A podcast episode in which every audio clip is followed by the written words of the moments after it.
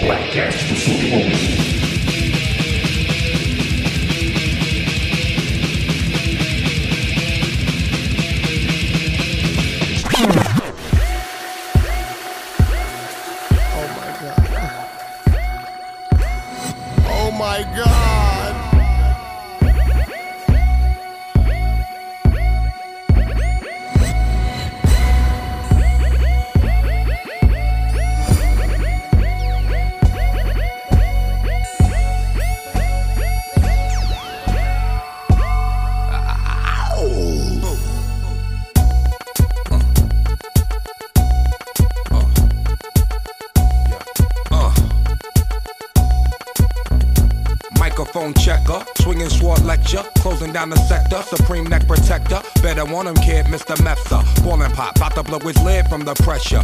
property TV. pursued.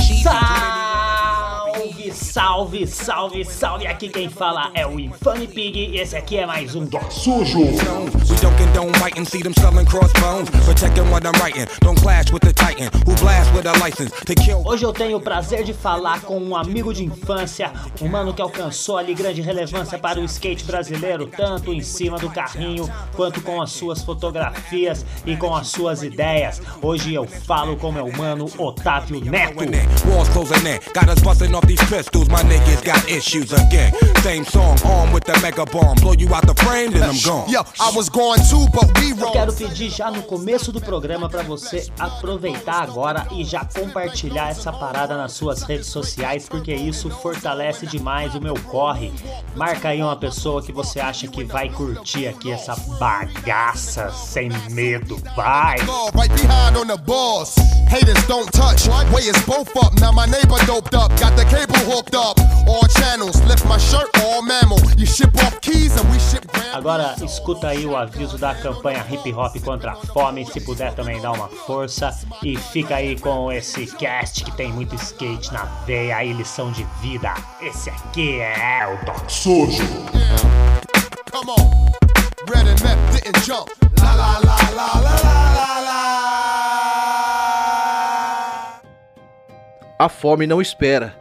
Com a pandemia, a crise social e a explosão de desempregos, muitas famílias se encontram sem o básico para se manter. E para tentar diminuir um pouco a dor de quem está do nosso lado, criei o projeto Hip Hop contra a Fome na cidade de São José dos Campos, interior de São Paulo, sem nenhum vínculo partidário e totalmente independente. Peço a sua ajuda para comprarmos mantimentos para montar as cestas básicas e levar o mínimo a quem sente fome. Sou germano e conto com a sua força. O Pix do projeto é hip hop contra a fome sjc@gmail.com. Conheça também nossas ações nas redes sociais, Instagram e Facebook arroba hip hop contra a fome sjc. É muito mais que palco. Muito obrigado.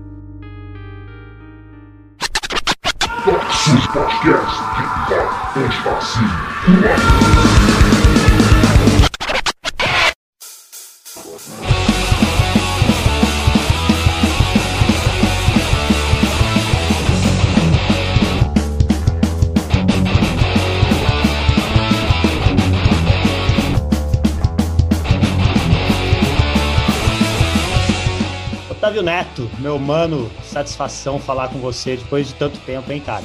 Tem mais de 10 anos, hein? Você ainda é o Pig? Eu ainda sou o Pig, mano. O Pig ainda habita essa.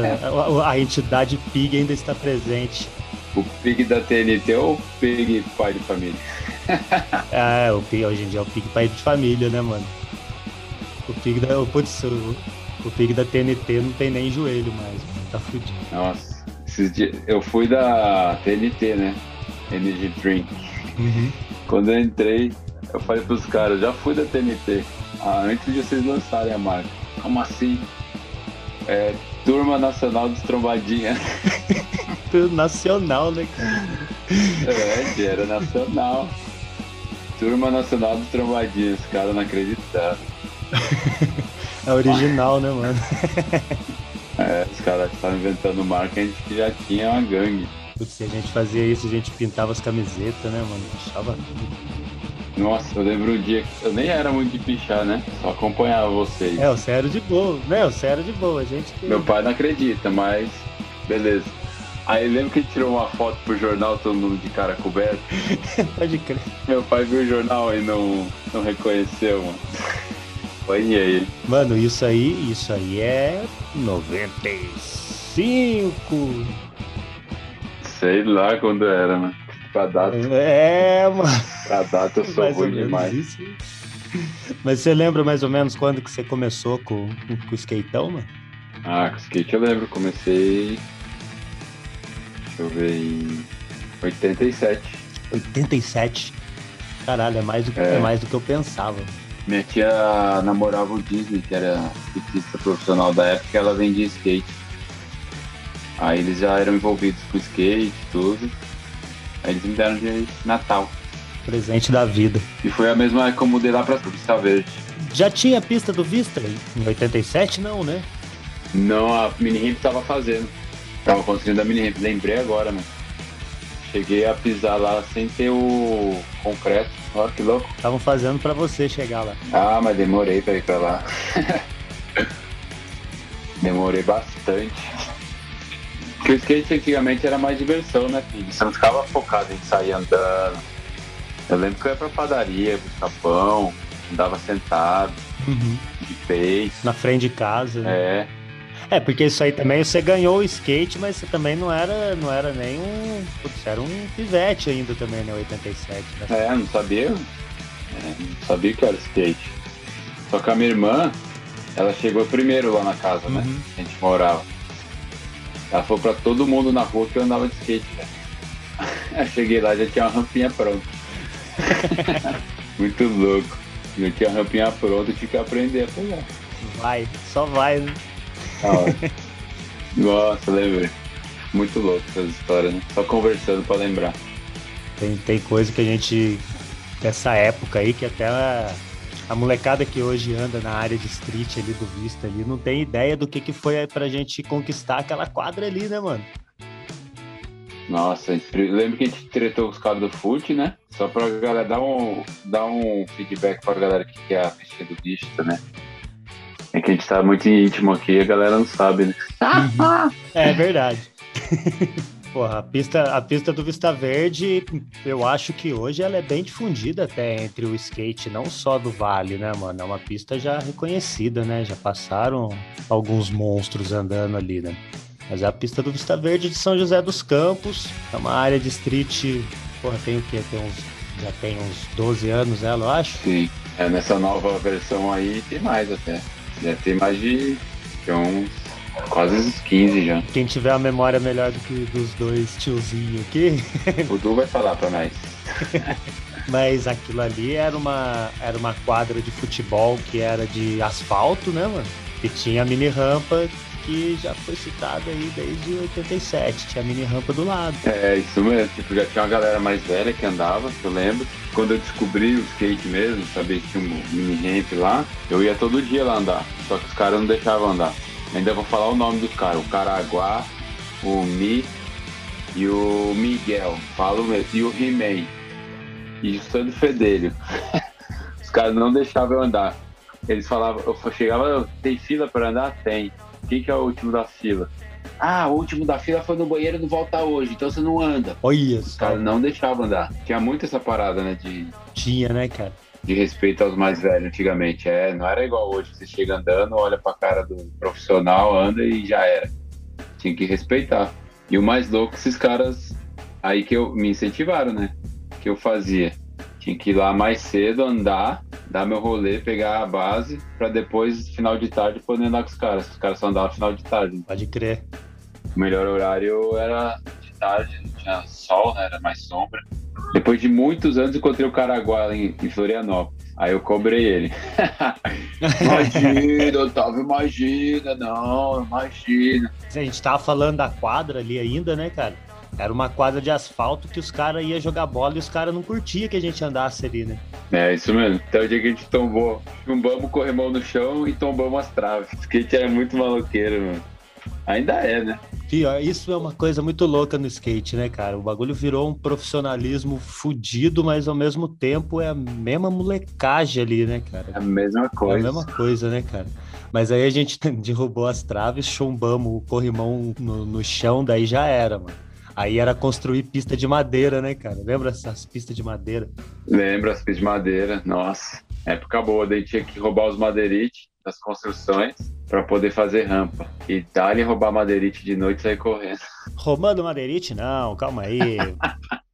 É uma pena que a gente não tinha, era fotografia dessas fitas, né, mano? A gente tem algumas fotos das rampas prontas, né? Pô, e hoje em dia a molecada tira foto de tudo, né, Otávio? A molecada vai tentar o primeiro flip ali, já tem a foto e pá. Você foi o primeiro cara que eu me lembro tá com uma câmera da hora na mão, tirando foto nossa ali. Foi muito louco isso daí. Que meu pai é fotógrafo, eu não queria ser fotógrafo nem a palma porque eu, ajudava ele a fazer casamento, aniversário. Sempre no horário das festas eu tava trabalhando. Aí eu não queria ser fotógrafo, não. Aí eu lembro certinho um dia que ele me deu uma câmera, uma, ele pegou uma câmera, me deu um filme e falou: vai lá, tirar foto dos seus amigos. Aí eu lembro que eu tirei as fotos, quando eu voltei, revelei a que eu tinha feito, uma porcariada de foto.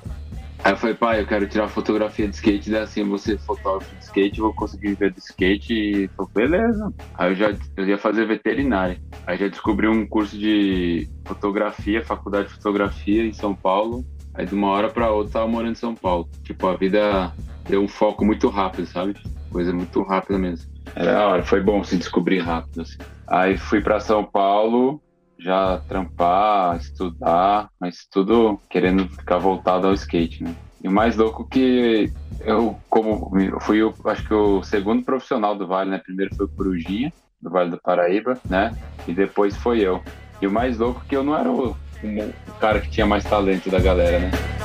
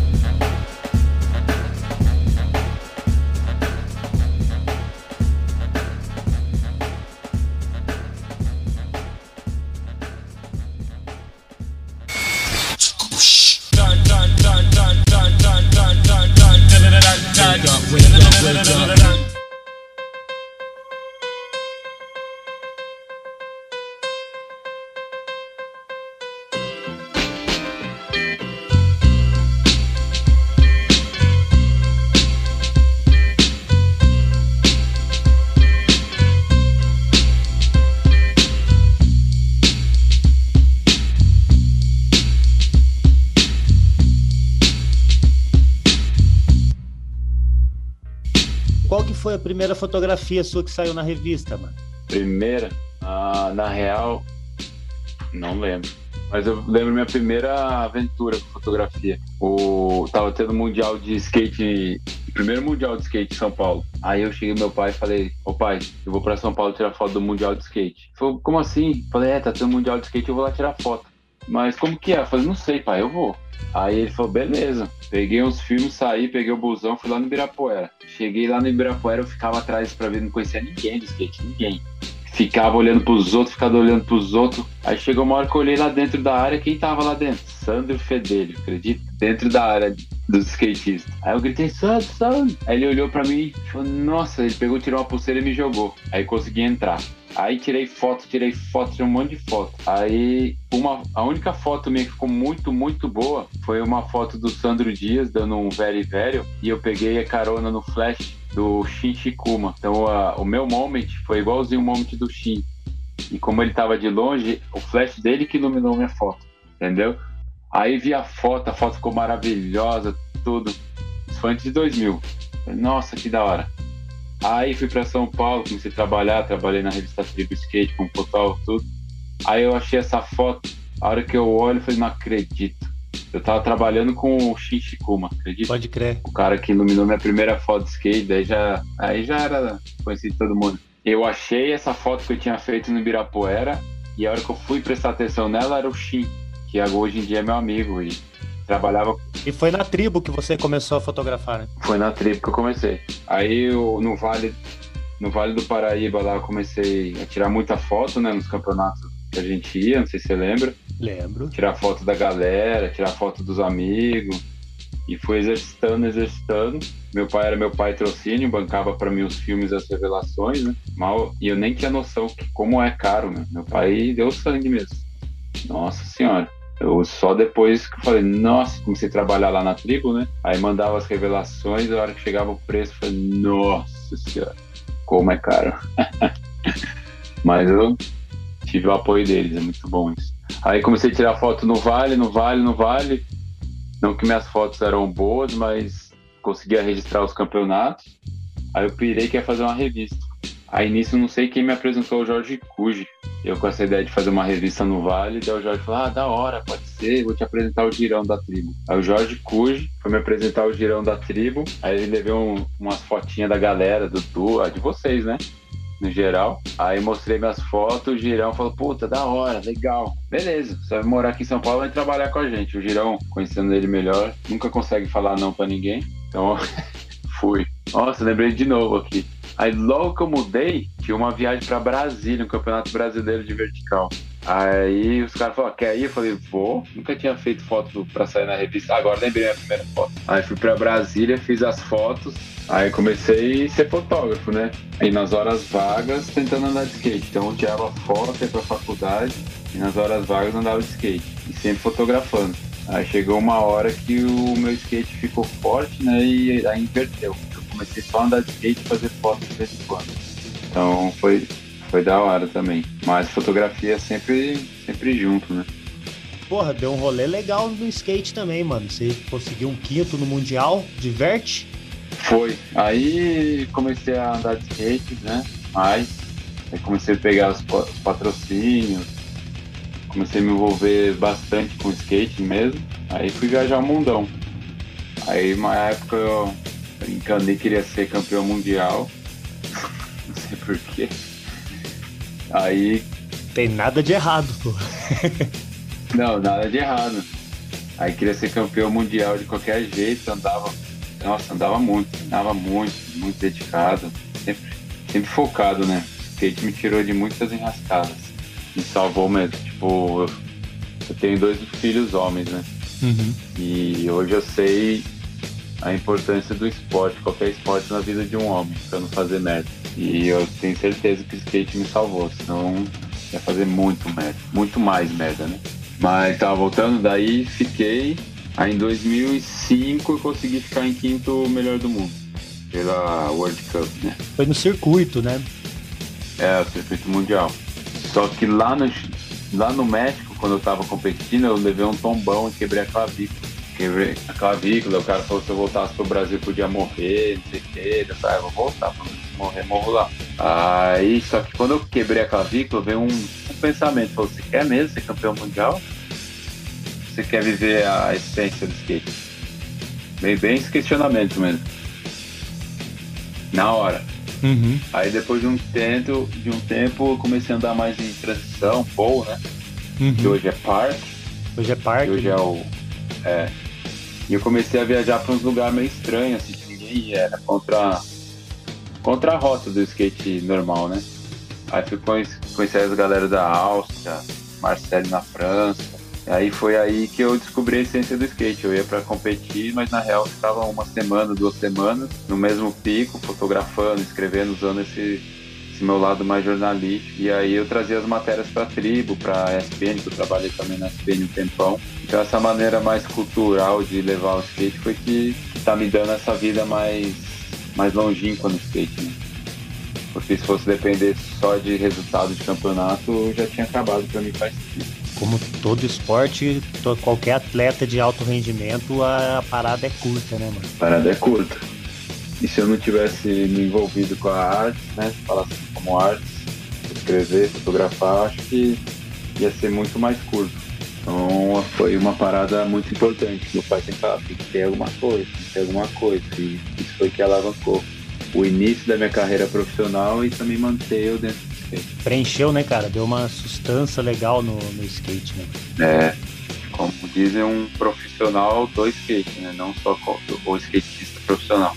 Uhum, um profissional do skate, pode crer. É, coisas que a gente está precisando muito nesse momento, né? Tipo, o skate está em ascensão por causa das Olimpíadas Mas a gente tem falta de profissionais do skate dentro do skate. Nessa de, de você que saiu pra, pra dar esses rolês aí, você deve ter passado uns perrengues fodidos, deve ter visto umas, umas paradas bem loucas. Dá umas historinhas pra nós aí desses rolês seu, dessa época aí, mano. Antes de eu ser famoso, rico, né? Tem licença. Antes... Antes de eu ter a estrutura de viajar, viagem e tudo, né? E meteu louco. E na época era o circuito europeu que pegava pra gente, né? Que era o mais legal. Uhum. Você corria 10 campeonatos em, em países diferentes. Esse mundial que você ficou em quinto foi o que rodava só lá na Europa? ou Não, foi o que rodava já rodava pra cá também, né? Rodava tudo. Era Brasil, Estados Unidos, Europa. Era o circuito mundial mesmo. Você chegou a correr aquelas pistas que a gente ficava vendo nos vídeos da Thrasher, mano? Do Burnside, Porra. É, que é Monster. Monster, Monster, Master Chip, corri, corri, Chegou a correr Mon- Monster, Monster, Monster, Master Chips. corri, corri Monster, corri Praga, corri todos os clássicos assim da época, Canadá, Era aquele, aquele circuito Holanda ali. o Bob, o Eda, Piolho já foram desbravar e a gente tava tipo ainda no, no vácuo dos caras, né? Os caras já estavam muitos anos na frente. Mas daí não tinha, não tinha estrutura para viajar. A única maneira de viajar era comprar passagem de funcionário das companhias. Tipo, é uma passagem que a gente não tinha não tinha data certa de viagem, né? Tipo, ah, hoje vagou um lugar, daí dava pra ir. Então a gente comprou essas passagens que era mais barata. A gente já sabia que o shape nacional lá vendia na Europa, então a gente levava 30 shapes, 40 shapes. Ah, pode crer. Imagina o peso de 40 shapes pra levar. Aí mesmo, saía bem o shape nacional na Europa? Saía, tinha Caralho, as nos campeonatos que a gente vendia tudo. Não imaginava isso não, mano. Ainda mais nessa época ainda, assim, né? Caralho, mano. Eles não, não, não tinham uma, uma fabricação de shape europeia. Tinha, tinha Maple, tinha Maple, mas o shape brasileiro a galera curtia. Isso aí é uma grande novidade pra mim, mano. Não imaginava isso nessa época. Então a ideia era, a viagem era comprar a passagem de funcionário e levar shape para vender. Aí shape, roda, daí a gente fazia as barracas lá e saía vendendo tudo. Se não vendesse, não comia, nem dormia. Ixi. Então, tipo, há 40 dias, é, mais ou menos 20 euros por dia a gente gastava e ia embora. Comia no campeonato e ia embora. Então era uma aventura assim cabulosa para poder fazer, fazer acontecer. Era a mesma coisa que a gente fazia aqui na pequena escala, vocês iam fazer isso lá do outro lado do mundo, né? Do outro lado do mundo. Passar embaixo da rolê do busão. Nossa, ah, teve de tudo. Teve, teve esse primeiro campeonato que eu fui pra Áustria. Eu vi, recebi o convite e falei, eu vou. Mas não tinha nem noção onde era a Áustria. Na época a gente não viajava de avião, assim, lá na Europa. Agora você viaja de um país pro outro em avião, é muito mais fácil. Era tudo de trem, eu não falava inglês, não falava alemão, não falava nada. Demorou uns 3, 4 dias para chegar aí na Áustria. Dormi na estação de trem agarrado no meus, nas minhas mochilas. Dormi, no, dormi na praça, fui expulso, que não podia dormir na praça. Nossa, é muito louco. Foi expulso da praça, mano. Na onde que você foi expulso, sabe? Em algum. Não lembro nem onde eu tava, mas foi nesse trecho, né, do, de Brasil até Alfa. Peguei uns, uns trens e tinha que fazer baldeação. Mal eu sabia que tinha que fazer baldeação, tinha que esperar um trem, tinha que chegar de madrugada, tinha que pegar outro trem no outro dia de manhã. E eu não sabia nada disso, só fui indo. né? Nossa, é muito da hora. Sempre, o mais louco é que sempre aparecem uns anjos assim pra te ajudar. Sempre aparece alguém assim, do nada que faz sua vida mais fácil. Eu lembro que nessa época eu tava desesperado na estação lá. Foi Berlim, ou Alemanha, ou. Não lembro se era Berlim ou se era França. Aí cheguei desesperado, uma mulher viu que eu tava desesperado, ela pegou e escreveu direitinho pra mim. Você pega um, pega, vai, de Paris a não sei aonde. Dois, de não sei aonde a não sei aonde. Três, assim, cara, com os horários, tudo certinho. Falei, nossa, que louco, muito legal. Mas isso aí são táticas, né, né, de viajar. Manter o bom humor, ficar na fé, curtir até os. curtir os perrengues, respeitar os perrengues, as coisas iam tudo caminhando. Muito louco. Nessa época aí você tava mandando as fotos, as paradas, você tava mandando pra tribo ainda. Então, nessa época, no comecinho, já tava fazendo com a tribo, mas a tribo também era pequena. Então eles me pagavam umas coisinhas e o restante eu tinha que fazer os corre. É, não, é tipo Peter Parker, né, mano? É, Mandar a foto para os caras compravam foto, né? É isso mesmo É. ou não? É assim que, que Não, funciona? eu já. Para alguns fotógrafos eram, eu já era direto, Contratado. contratado. Ah, pode crer. Mas os caras não tinham grana pra bancar tudo.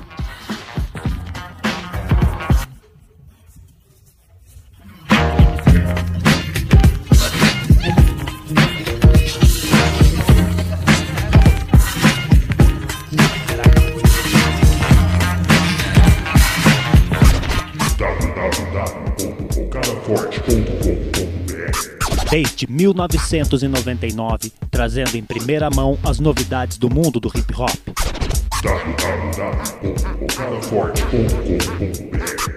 Notícias, entrevistas, lançamentos e muito mais no primeiro site sobre hip hop do Brasil. Acesse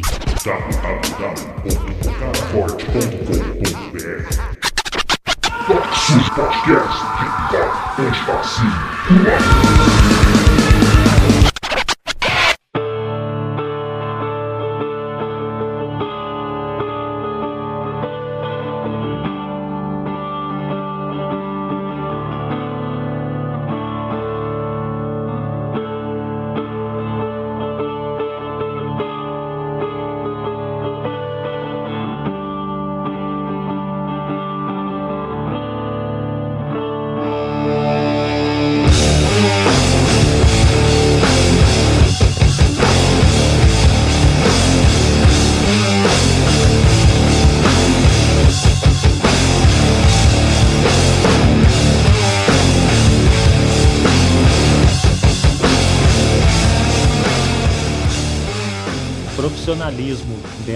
Skate assim virou pra você e de verdade vívido virou um profissional do skate, como você disse. E veio model, veio eixo, roda, tênis. O que mais que, que saiu com, com desenho seu, mano? Tipo, em 2000 já fui, passei pra pro, né, direto. Então foi tudo junto.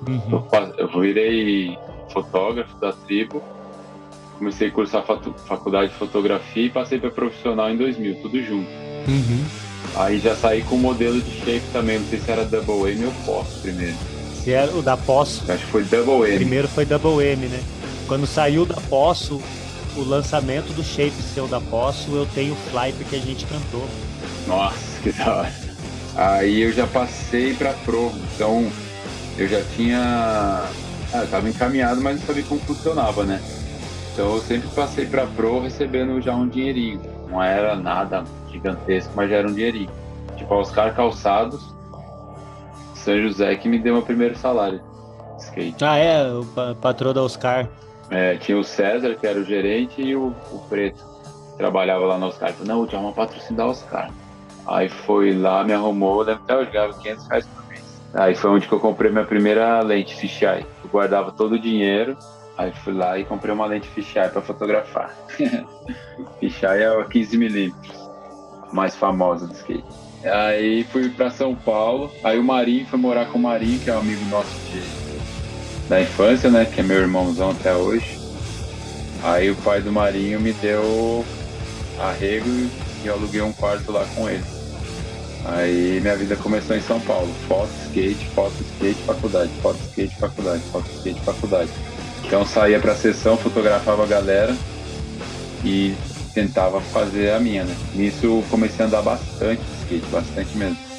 E meu skate foi se desenvolvendo, desenvolvendo, a ponto que eu criei meu estilo próprio de andar também, fui ganhando minha, o respeito e a galera foi curtindo. E aí me transformei no Otávio Neto.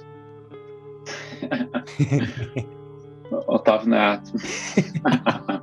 E, mano, então, como eu tinha perguntado, você lançou model, chegou a lançar eixo, né, mano? O primeiro modo foi da Double M, depois fiz shape com a. Daí de 2000 e tanto pra cá, sempre tive modelo pra- com a Poço.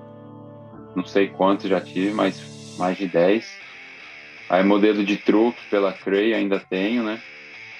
Foram Ainda sai os modelos pela Cray. Sai, sai. O Serginho da Crei falou que eu posso parar de andar de skate que meu truque vai ter o resto da vida. Style. Muito louco isso. Respeito à história, respeito ao que eu já fiz, o que eu sou. Muito louco, muito louco ouvir isso. Porra, pra caralho. E, e, mano, e como que é o de, a parte de desenhar ali, assim?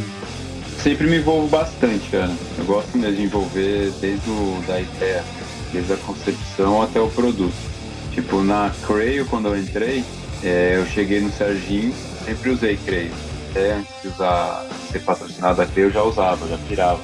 É, não sei porquê, acho que porque meu tio trabalhou lá na Creio, meu skate foi o primeiro truque, assim. Então acho que ficou marcado para mim.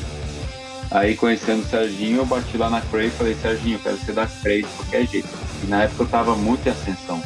Tava tipo popstar mesmo. Aí ele falou, como, meu? Não tem dinheiro pra te pagar? Eu falei, não tô pedindo dinheiro, eu falei, eu quero ser da Cray, meu. quero entrar na Cray de qualquer jeito. Aí ele falou, beleza. Aí deu umas três semanas, ele falou, beleza, você vai ser da Cray. Mas você já vai entrar na Cray com o um modelo de shape, com o um modelo de truque. Que foi o Netozilla. Aí eu já entrei na marca com o modelo de truque. Pra mim foi, putz, foi muito louco. Porra. Aí eu e o Tuca, eu e o Tuca criamos uma linguagem né, de, de apresentação. Aí falei com o Felipe Mota, que é um artista muito renomado no skate, fora do skate.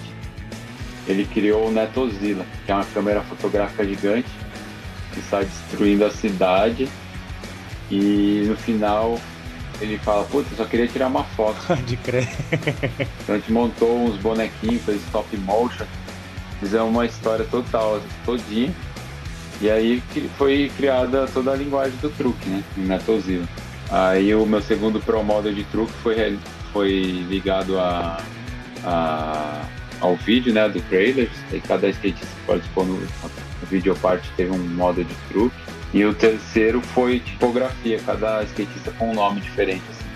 E o meu era escrito, é, escrito on. E aí depois teve modelo de roda, rolamento, tive uma marca também chamada On. A gente tinha um modelo de roda, de skate infantil, né? A gente tinha preocupação de, de ter um skate de qualidade para quem começava a andar de skate. Não deu muito certo a nossa marca. O momento que eu estava vivendo não era um momento mais empresarial, assim, era um momento mais de andar de skate fosse hoje, acho que seria diferente, mas tudo na hora certa. Aí também, tipo, aí eu queria, sonho meu era ter um model de tênis, né? Foi aí que eu entrei na Rox, a marca do Rio Grande do Sul. Aí a mesma coisa.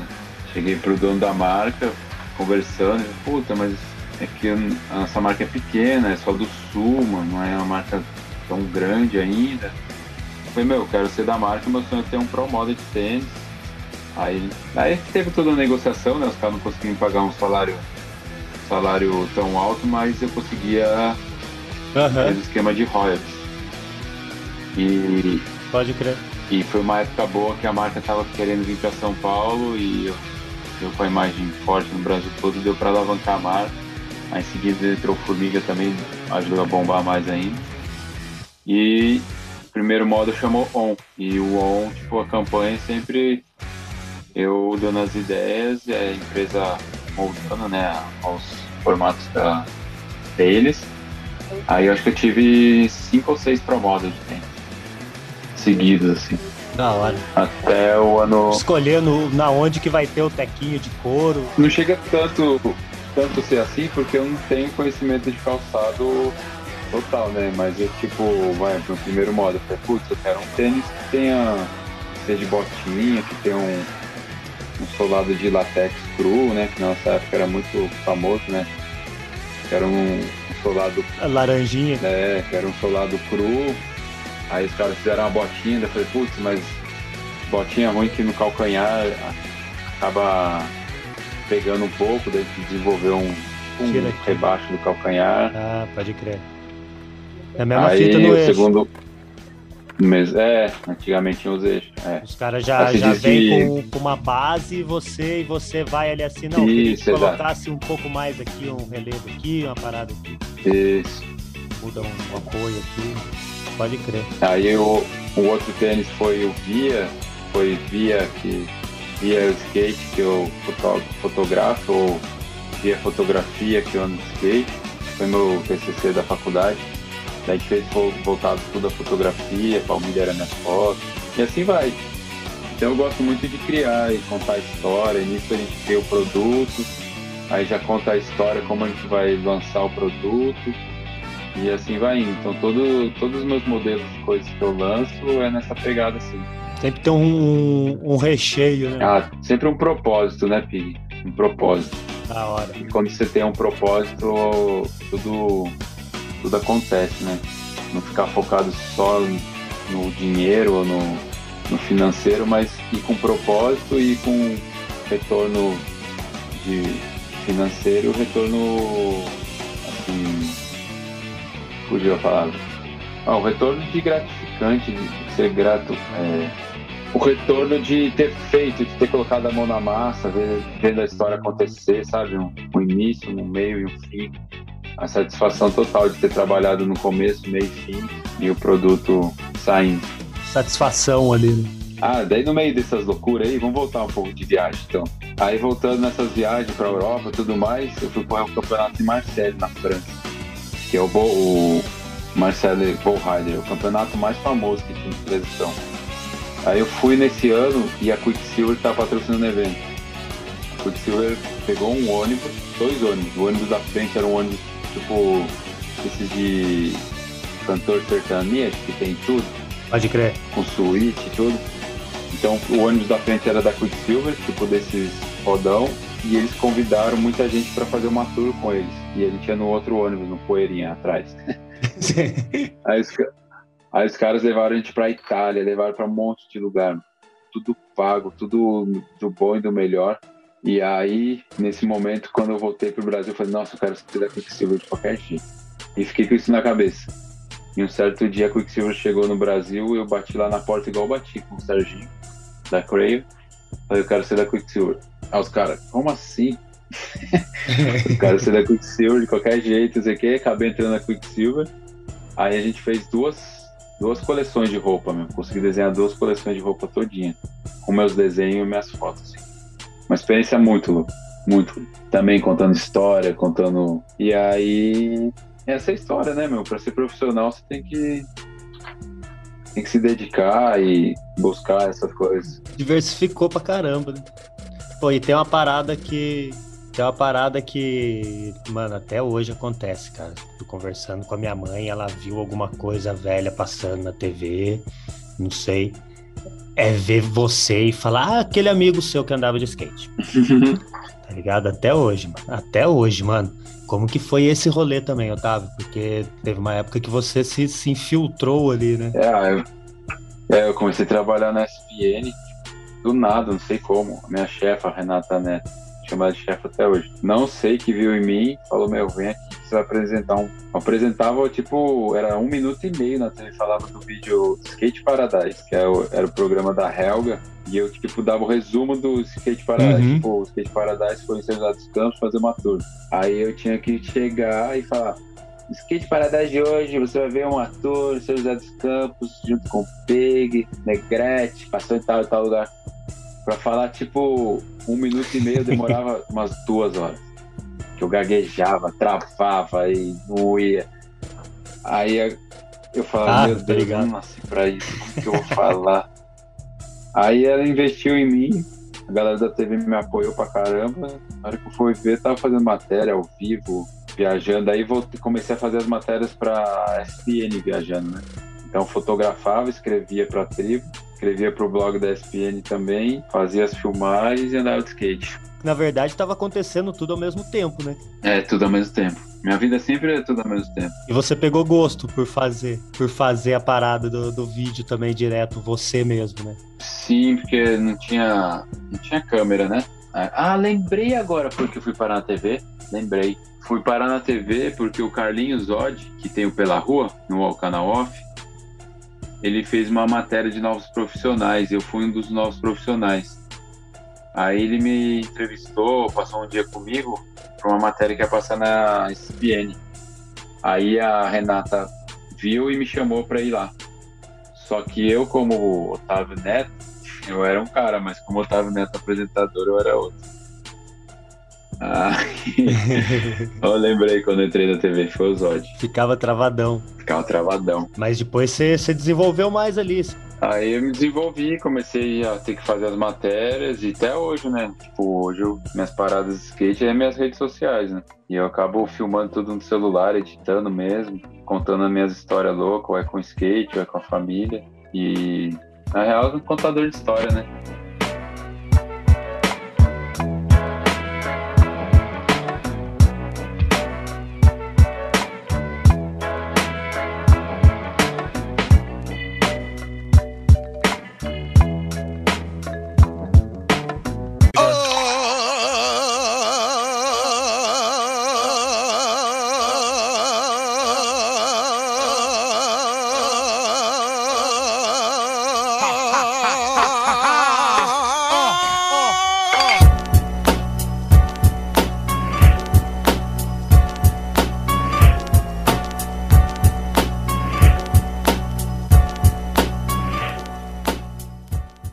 Você fez um rolê de moto também, né, mano? Eu sou cagão, eu nunca gostei de moto. E você fez o maior rolê pelo Brasil de skate em cima de uma, de uma moto, né, mano? Moto pra mim é uma paixão, assim, é muito louco. É muito parecido skate e moto, sabe? A maneira que você anda de moto, a maneira que você vai olhando onde você vai passar, como que você vai, o caminho, a liberdade também de... É mobilidade, né? Você não fica parado, sempre tá em movimento. É. Diferente do carro. Então, daí eu criei tipo um motoclube, sem ter motoclube, que é o skateboard motoclube, é só hashtag. e, e nessa eu viajei o Brasil inteiro de moto, fiz uma parceria com a Honda, os caras compraram a minha ideia e tipo, é percorrer um brasileiro, um mundial, de vez de ônibus ou de avião e de moto, e contando a história do meio do caminho, o que estava acontecendo, onde estava dormindo, os perreios, e acaba que eu descobri cada vez mais que a viagem não é lá quando você chega, né? A viagem é desde a hora que você sai até a hora que você volta no mesmo lugar. Então é o percurso. E essa história de contar o percurso que faz eu, eu ser o contador da história. Contador da história. Otávio Neto, skatista de São José dos Campos, que tem motoclube que não vai motociata. Ah, eu vou criando as coisas que eu gosto de fazer e tento viabilizar, né? Eu gosto de moto, vou viabilizar, viabilizar a maneira de andar de moto junto com o skate. Fotografia junto com o skate, vídeo junto com o skate. Até esse momento que eu tô vivendo hoje, eu tô tentando me encaixar em alguma coisa para continuar junto com o skate. Sem skate eu não existo não. Como diz Borrachinha, skate, skate, skate, skate. Sempre. Skate sempre. Mano, eu acho que a gente tá chegando num, num, num ponto ali que o skate tá prestes a viver um novo salto de profissionalismo. Ah, já tá, né? O skate já há um tempo já, já tá bem diferente, já tá muito profissional, já tem muita estrutura. Só que agora com as Olimpíadas é uma coisa assim que escapou da mão, né? Tipo, todo mundo fala de skate, todo mundo quer skate. Tem um amigo da que tem uma escolinha de skate que chama Skate é Possível. Falou que durante as Olimpíadas os horários dele sumiram, porque lotaram, lotou. Tipo, gente de espera, gente querendo aprender do, nada andar de skate. E o skate foi muito bonito nas Olimpíadas, né? Eu era contra pra caramba. Falei, putz, skate nas Olimpíadas vai mudar muito. Vai ser. A gente vai virar coxinha, sabe? O bagulho agora é a confederação, e confederação é confederação de qualquer esporte, né, mano? Tem que tomar cuidado pra caralho. Agora é política, né? É um outro, é, é aquilo, é um novo salto mesmo. É, é um outro tipo de conversa, outro tipo de negociação. Mas pro esporte em si, tipo, foi muito louco. O skate deu aula nas Olimpíadas, né? Pô, porra, Ensinou o que é o esporte, né? Falou, ensinou o que é o espírito esportivo mesmo. A galera tá competindo, mas tá torcendo pro outro acertar. Não é, não é igual os caras estão acostumados a torcer pro outro cair pra ele ganhar. Não, quero ganhar com o cara acertando tudo. E era muito louco ver na TV o, o- os, os pessoal transmitindo que não tava acostumado com o skate, né? Uhum, Repetindo isso o tempo todo, né? uhum. O tempo todo repetindo isso. Ah, o skate é o esporte. Como que é? Unitário mais conjunto que existe, um bagulho assim. Não, tem que falar. é, mas tipo, os caras não sabem nem definir, né? Qual que é. Não conseguem. Tudo, tudo um bando de maluco, tudo um bando de maluco. porque querem- ali, Tá tudo se divertindo andando de skate, né? Querem colocar a gente dentro da caixinha, né, cara? Não dá pra colocar. Como em tudo, né?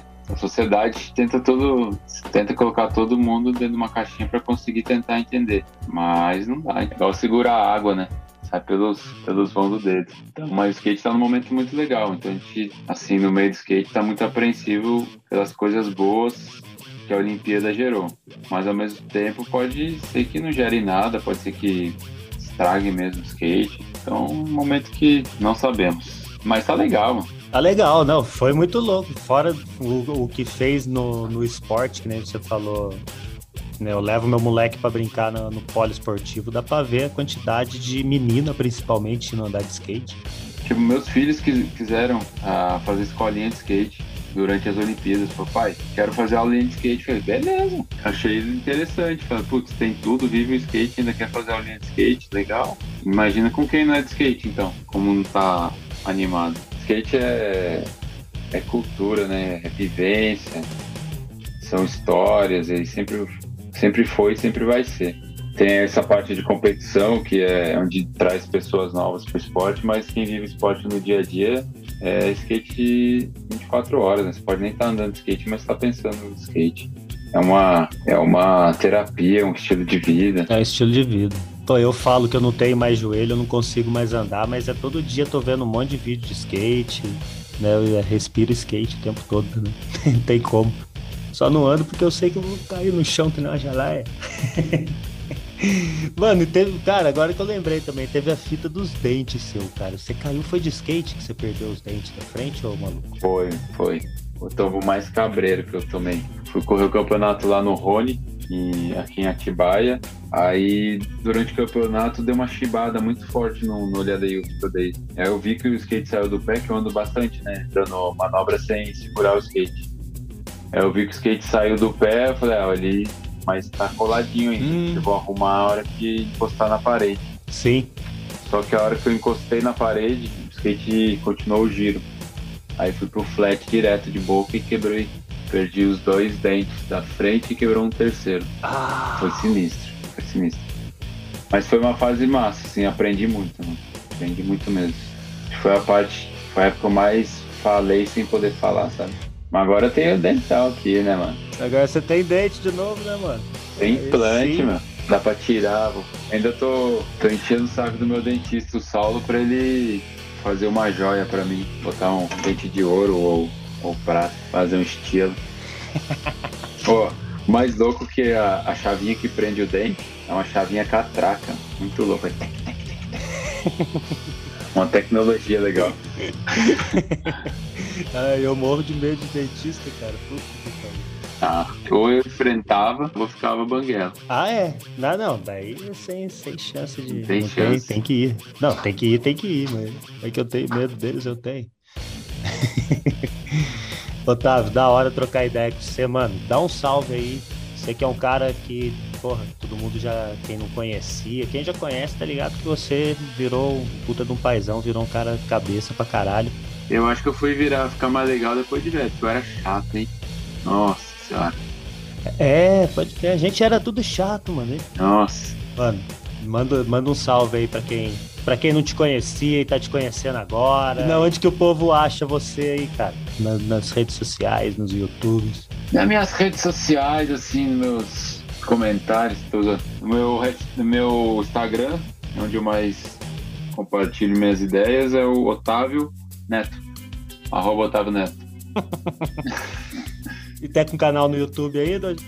Tem, tem! Estamos gravando a segunda temporada tem. Já gravei uns três episódios quer chegar a 12. Tô gravando aqui com meu vizinho Pedro, mas é uma parada mais. Não tão skate como era o outro, a outra temporada, mas é uma parada mais que tô vivendo agora. Pai, família, skate, amigos, artistas. Eu tenho uma cafeteria aqui também na Serra, né? Então, envolvendo meu cotidiano da cafeteria, meu lifestyle aqui na natureza, bike, cachoeira, moto, essas coisas ruinzinhas da vida. Faz a propaganda da cafeteria também, pô. Ah, eu tenho uma cafeteria que chama Café Manacá. No Instagram está como Café Underline Manacá. A gente trabalha com cafés especiais, café tipo exportação, café de verdade, não esse café que a gente compra no supermercado. E tem os quitutes que a gente faz lá também, cozinha. É uma cafeteria assim, bem. Lá que eu te falei, a gente tá preocupado só em ganhar o dinheiro. É trazer um aconchego para quem cola lá e trocar uma ideia boa, uma vibe positiva e a pessoa sair melhor do que chegou lá. É isso, obrigado aí por essa oportunidade de trocar ideia. Porra, irmão, da hora trocar essa ideia com você. Da hora. Obrigado você pelo convite. É isso aí, mano. É nóis.